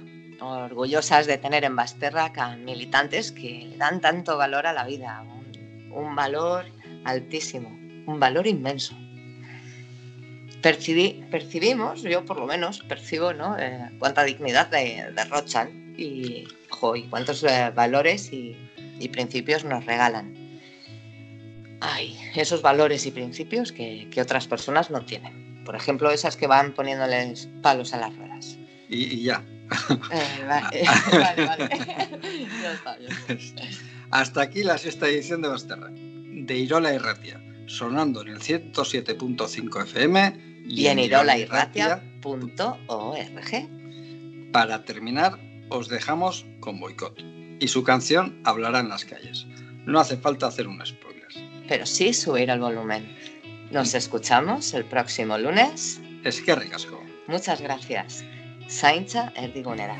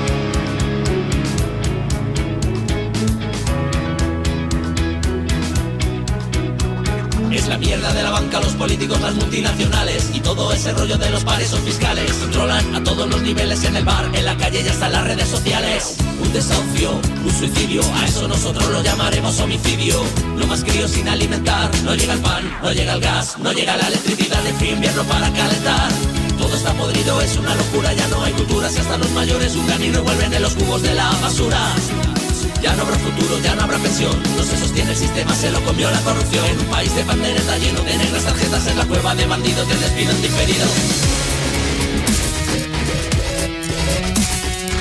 Qui vol estar baix la bota d'un rei? Qui vol pintar-li la cara a la reina? Vol que un mono ens dicte les lleis? Ei, qui vol fugir a la serra? Qui li queden butxaques sense forats? Qui no se'n viure en la selva? Qui vol que un poble que vol decidir siga un poble ignorat? Un zero a l'esquerra. Qui vol que quatre psicòpates amb un parxís sembren pobresa i misèria? Com és que es pot ser fiscal algun paradís? Qui es traga encara esta penya? Es traguen ells el pastís fins que caiguen les dents. Que pare el tren que baixem. Salut, viurem la derrota junts. Que pare el tren que marxem. Quiere ser esclavo siempre, quien quiere callar obediente, quien prefiere agachar la cabeza, sacar sus fuerzas, luchar de frente, quien quiere ser uno más, siguiendo su ritmo y compás, en vez de ser de un pueblo que habla, que lucha que muestra su dignidad.